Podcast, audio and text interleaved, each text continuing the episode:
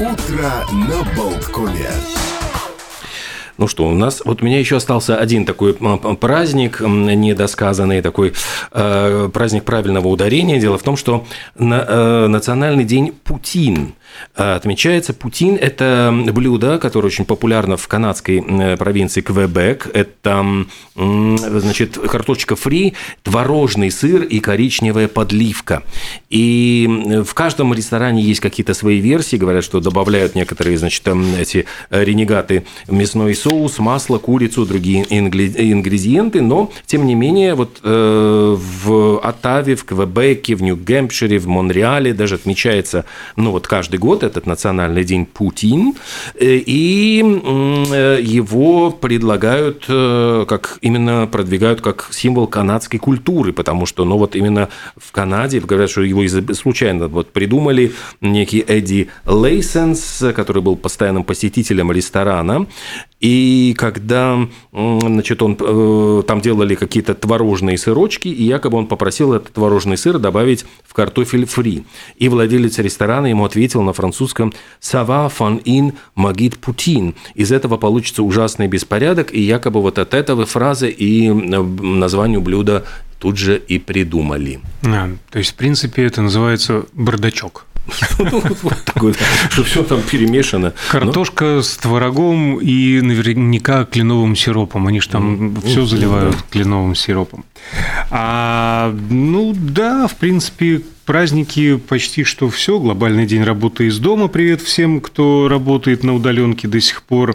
А, день круассанов с корицей. Приятного аппетита. О, день гольфиста сегодня, между прочим. День восьмитрековой кассеты еще. Э, и день благодарности за стажировку и сотрудничество. И день поощрения молодого писателя.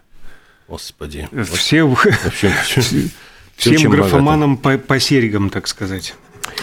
Ну, а, может быть, перейдем к каким-то Давайте к событиям к календаря. Да, сразу сегодня юбилей. Сегодня ага. юбилей, сразу с козырей зайду. 10 а, апреля 1973 года папарацци Рон Галелла проиграл судебное дело Жаклина Насис. А он действительно был одним из самых известных фотографов и подал в суд против Жаклина Насис потому что обвинял вдову президента США Кеннеди в том, что она при содействии агентов ФБР организовала его незаконное преследование. А на самом деле на тот момент Галела одолел уже всех – Галела одолела. Угу, одолела, да. А ему доставалось от Марлона Брандо, который сломал ему челюсть и выбил четыре зуба, от Ричарда Бартона и Элизабет Тейлор. Они натравили на него тоже своих телохранителей. Но главные скандалы в жизни фотографа оказались связаны именно с Жаклин э, Кеннеди Анасис. В, в течение пяти лет он не давал ей прохода, буквально. Появлялся как будто бы из-под земли, выскакивал из кустов в парке, когда она гуляла с детьми, забегал за ней в магазины и кафе. Однажды, переодетый мексиканским садовником, спрятав фотокамеру в тачку с мусором, проник даже на тщательно охраняемый собственный остров Анасиса. Угу. Поэтому э, суд начисто отмел все жалобы папарацци. Более того, фотографу было запрещено приближаться а, к самой ответчице и ее детям. Но э, после всего этого шума его скандальная слава только возросла. А, Еще, ну это не юбилей, но тем не менее очень такая, мне кажется, красивая, интересная дата. В 1727 году, в Великую Пятницу, в церкви Святого Фомы в Лейпциге э, впервые были исполнены страсти по Матфею Иоанна Себастьяна Баха именно в этот день.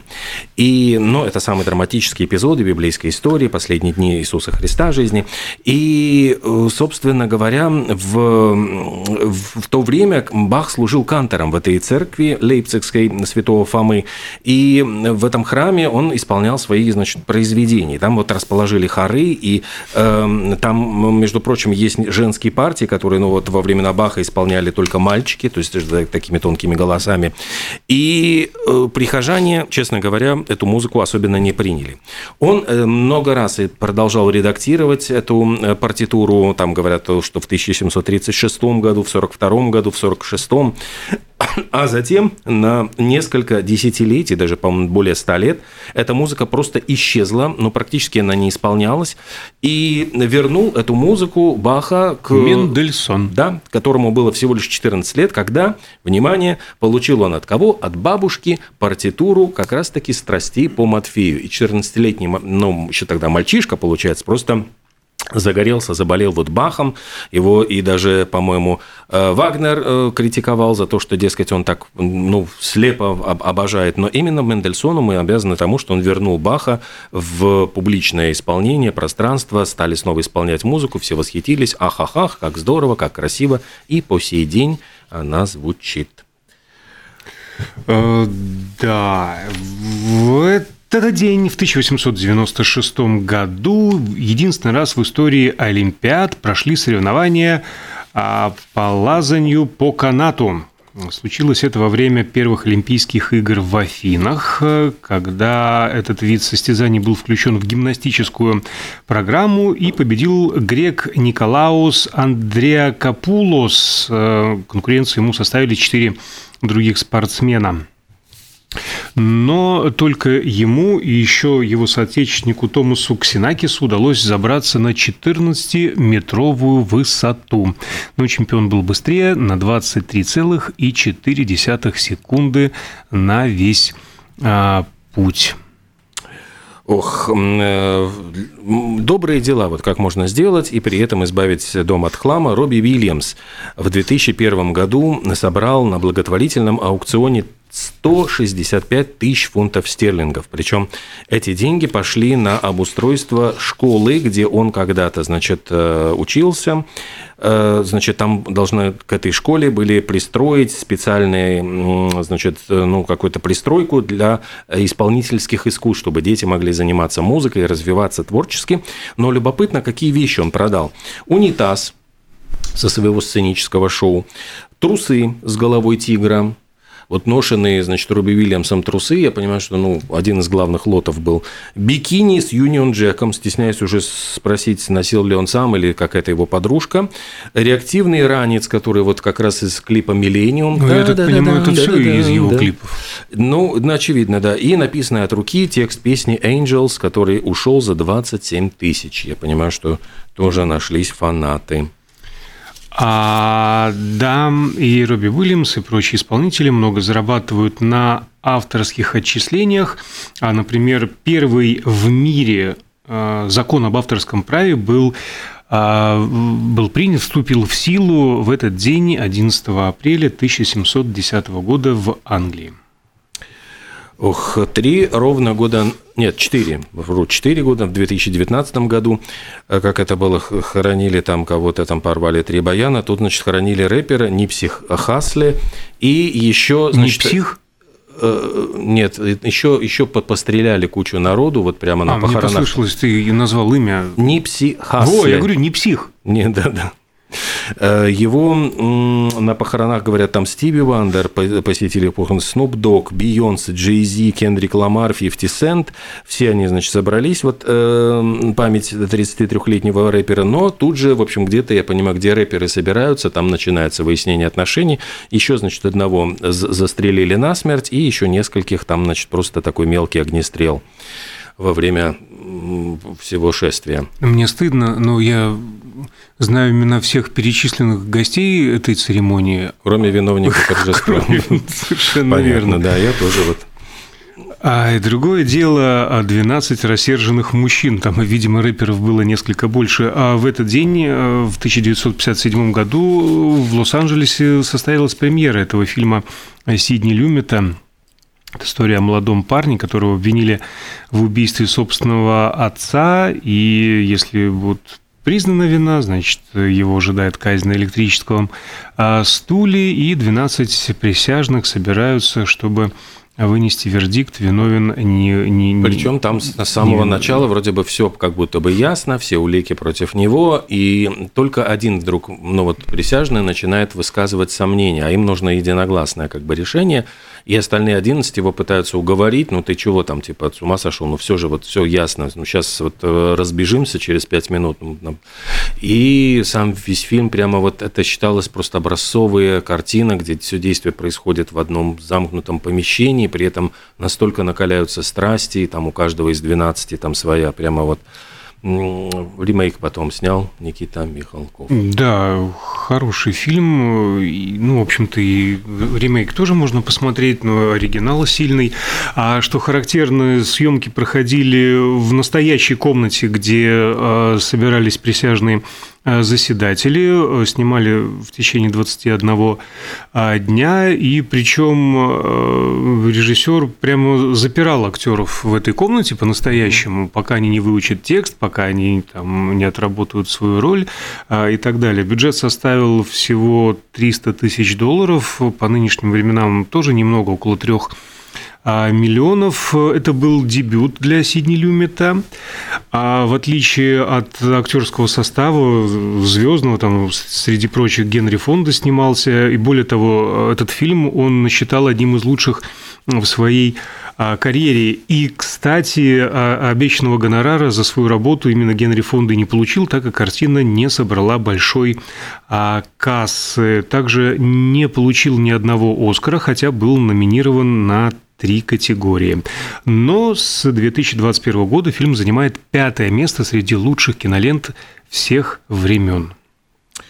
Говоря еще про действительно классические фильмы, в этот день в 1964 вышел фильм Георгия Данелли «Я шагаю по Москве», где сыграли и Никита Михалков, и Евгений Стеблов, и Галина Польских. Это было вообще э, ну, их чуть ли не первые появления на киноэкране. И, кстати, Стеблов э, с Никитой Михалковым подружились, и потом они очень часто, ну вот э, Стеблов снимался в фильмах, ну как часто, ну вот, вот э, господи, незаконченная пьеса, механическая пьеса, пьеса. Там, ну, сейчас вот я на память, наверное, не, на скидку не смогу точно сказать во все фильмы, но, но ну, они, вместе они дружили. Они мелькнули и в «Собаке Баскервилля», да, например. Да, тоже.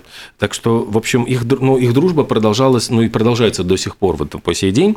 А сценаристом фильма был Геннадий Шпаликов, а музыку написал вот Андрей Петров, причем сам, самая знаменитая эта песня, как э, создавалась, там, и тоже это легенды ходят о том, как Шпаликова там загнали чуть ли на Э, навес над э, входом в подъезд, и он там сидя буквально на корточках, в общем, его не, запретил ему спускаться на землю, э, значит, Данелия, пока тут не, не, не напишет текст. Вот я иду, шагаю по Москве, потому что у него сначала Ему было... так хотелось спуститься и куда-то убежать, что да, я иду, же... шагаю, и много я еще пройду. Иду, а потом, там же сначала я шагаю по Москве, как шагают по доске. У него был вот такой текст.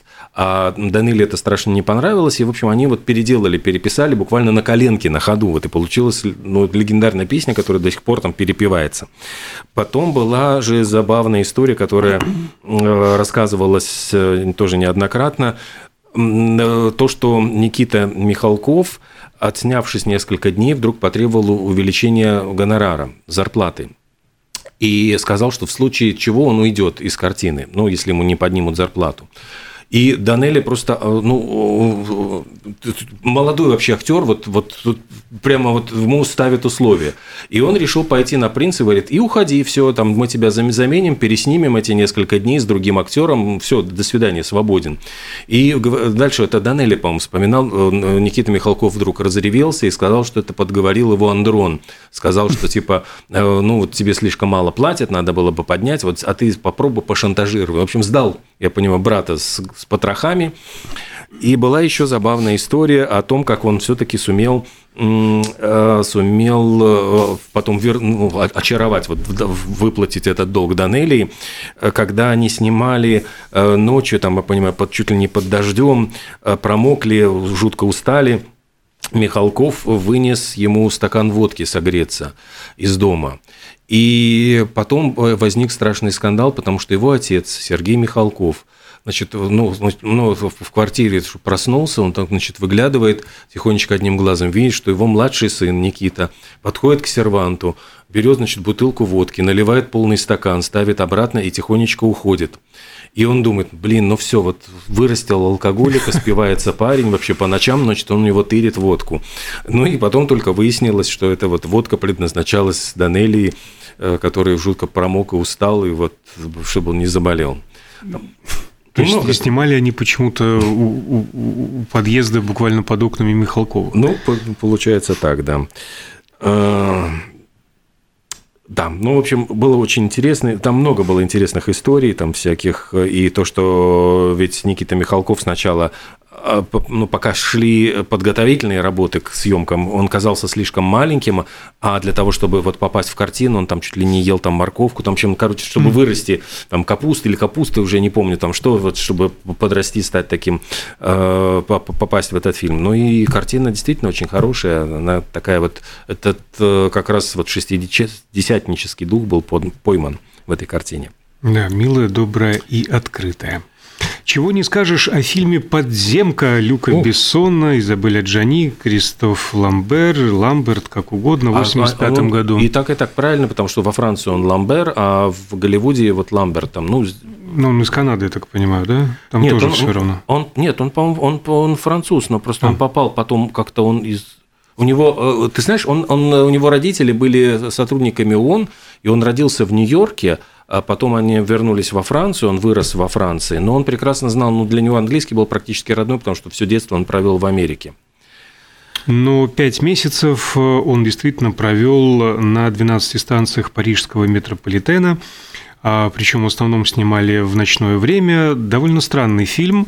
А, и сейчас сколько осталось от него? Где-то час сорок, наверное, экранного времени, но полный хронометраж был на 40 минут э, больше, продюсеры заставили укоротить для проката. На художественную ценность это э, не повлияло. У меня связаны личные очень воспоминания с этим фильмом, потому что дело в том, что а, дни, вот я тогда учился же в Москве, и там как раз были дни французского кино, и привезли в подземку, и там был э, набор фильмов, там «Святой год» с Жаном Габеном, но просто открыли для себя Кристофера Ламбера вот э, как раз с этим фильмом и Люка Бессона, потому что после этой картины вот вся, ну, все, все гудело там все общежитие, кто посмотрел, нам насколько потрясающий фильм, насколько красавец этот вот э, Кристофер Ламбер и Изабелля Джанин, в общем, до, еще задолго до «Горца». Но его фильм, оценили. тем не менее, странненький. Э, Жан Рено там тоже прекрасен. Да, Жан Рено, Жан Рено там тоже. Немногословный барабанщик.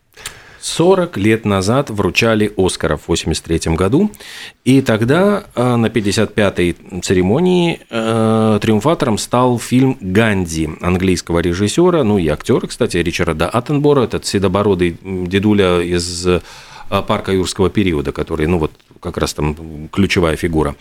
Но вот в этот же год как раз э, Спилберг снял своего инопланетянина, и, конечно, вот я все время привожу этот пример, вот насколько замшела э, киноакадемия, глядя назад, вот в прошлое, а не в будущее, дала Оскара, ну, да, вот масштабные, там самые большие, по-моему, были массовки, э, тысячи и тысячи людей. Но, тем не менее, э, этот байопик, ну, сейчас очень редко кто вспоминает, а фильм «Инопланетянин» Спилберга был настолько новаторским, настолько вот как бы, ну, вот кино будущего, нужно было дать, конечно, Оскара ему. В этот же, ну вот э, лучший актер Бен Кингсли за роль Ганди, mm. а лучшая женская роль Мэрил Стрип, она тогда сыграла в фильме «Выбор Софи». Это был один из ее тоже, ну не то чтобы первых, но э, Оскаров, по-моему, там я уже не помню, первый или второй.